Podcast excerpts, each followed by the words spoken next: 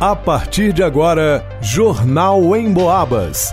As notícias da região, de Minas e do Brasil, você ouve aqui na Emboabas, em 92,7 e 96,9. Emissoras que integram o sistema Emboabas de comunicação. Alisson Reis. Passou nos radares da Avenida 31 de Março e não sabe se foi autuado? Confira como tirar essa dúvida. Lucas Maximiano. Ex-prefeito Ralph Justino assume Secretaria de Educação de Tiradentes. Isabela Castro. Cursinho Popular Edson Luiz está com inscrições abertas para novos alunos. Gilberto Lima. Estudante de 22 anos foi vítima de um assalto no final da noite de ontem em um local conhecido por Reta da Bozel, próximo ao distrito do Rio das Mortes. Jornal em Boabas. Muitos dos motoristas que passam diariamente pela Avenida 31 de Março em São João Del Rei ainda não se adaptaram com a presença dos cinco radares na principal via do bairro Colônia do Marçal. A pisada no freio do veículo muitas das vezes não tem acontecido na hora que deveria. O limite dos 40 km por hora é ultrapassado e a autuação é registrada pelos equipamentos do local. Mas como saber se a infração foi registrada se os radares não apresentam dispositivos luminosos indicativos de velocidade?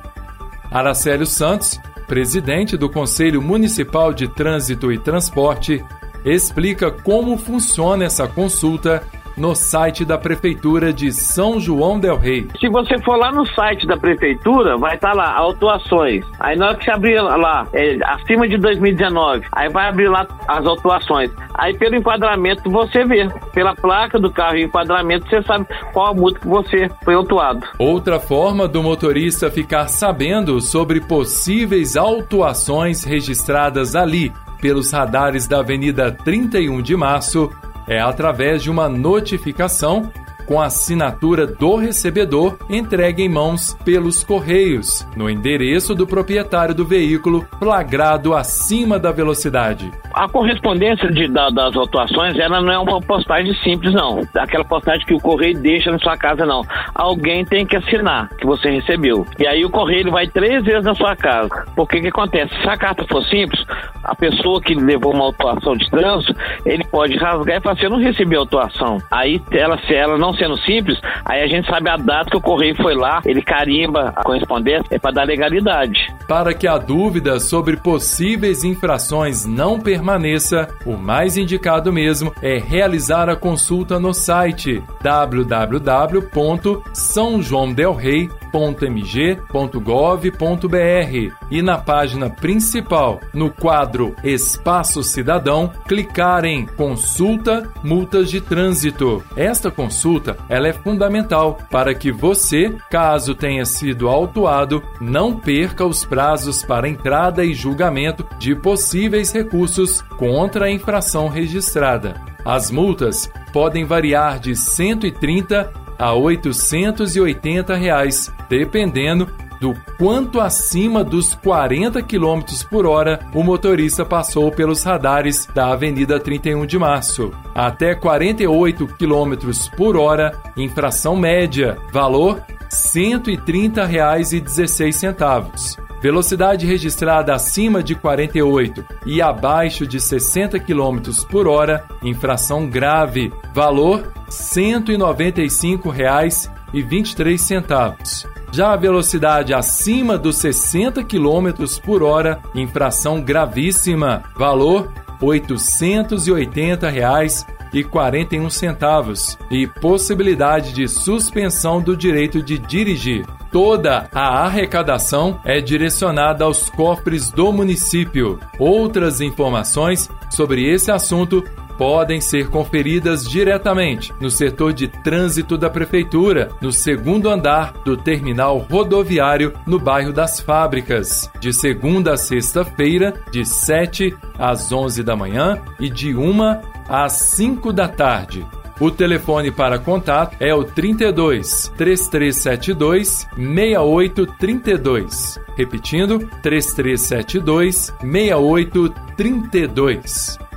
Para o jornal Em Boabas, Alisson Reis a Prefeitura de Tiradentes anuncia a nomeação do ex-prefeito Ralph Justino como novo secretário de Educação do município. Justino assume a pasta com uma visão focada na implementação da educação integral em Tiradentes. Ralph possui experiência em gestão pública, tendo ocupado o cargo de prefeito de Tiradentes de 2013 a 2016. Também ocupou a cadeira de secretário de Cultura em Tiradentes, criando o Festival da Cultura e Gastronomia em 1998. Além disso, possui possui um histórico de trabalho dedicado à educação, principalmente no âmbito das associações de moradores. O secretário de governo, Rogério Almeida, em um vídeo nas redes sociais, comentou sobre o anúncio do ex-prefeito à frente da Secretaria de Educação. Ralf já foi prefeito, conhece toda a operacionalização aqui interna e tem feito ao longo dos anos, depois de ser prefeito, um trabalho super importante junto à educação, principalmente nas associações de moradores do bairro da Vargem de Baixo. Então o Ralf veio para inovar, eu acho que quando você investe na educação, você está ampliando horizontes e preparando uma geração com uma nova cabeça. Neil Ralph, com todo o seu conhecimento, com toda a sua expertise, com seus contatos, eu tenho certeza que irá contribuir muito com a evolução da educação em Tiradentes. Ralph Justino expressou seu entusiasmo em contribuir para a melhoria da qualidade da educação no município.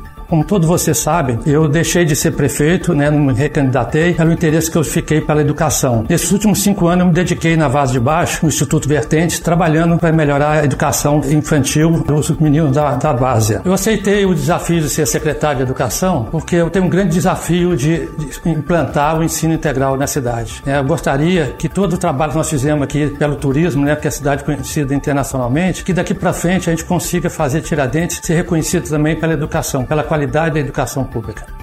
Para o Jornal em Boabas, Lucas Maximiano.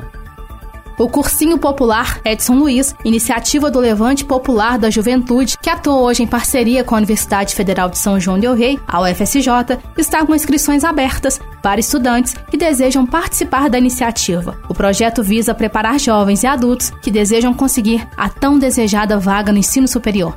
As inscrições podem ser realizadas até o dia 4 de março. Conforme as informações divulgadas nas redes sociais do projeto, os interessados em participar do cursinho, que é gratuito e que atua há mais de uma década em São João del Rei, devem se atentar aos critérios para aprovação, sendo eles ser aluno de escolas públicas ou bolsistas em escolas particulares, apresentar todos os documentos corretamente no ato da inscrição, apresentar uma carta de intenção e também preencher o termo de consentimento. Com relação às inscrições, elas devem ser feitas por meio de um formulário divulgado nas redes sociais do projeto. Basta procurar por cursinho Edson Luiz. Para preencher o documento, o candidato deve disponibilizar os seguintes documentos: RG ou CPF, comprovante de residência, carteira de trabalho para aqueles que tiverem, CAD único para aqueles que estão cadastrados, termo de consentimento e a carta de intenção. Ainda segundo as informações divulgadas pelo cursinho, em caso de empate, serão utilizados alguns critérios para o desempate, sendo alguns como ex-educandos do projeto, renda per capita,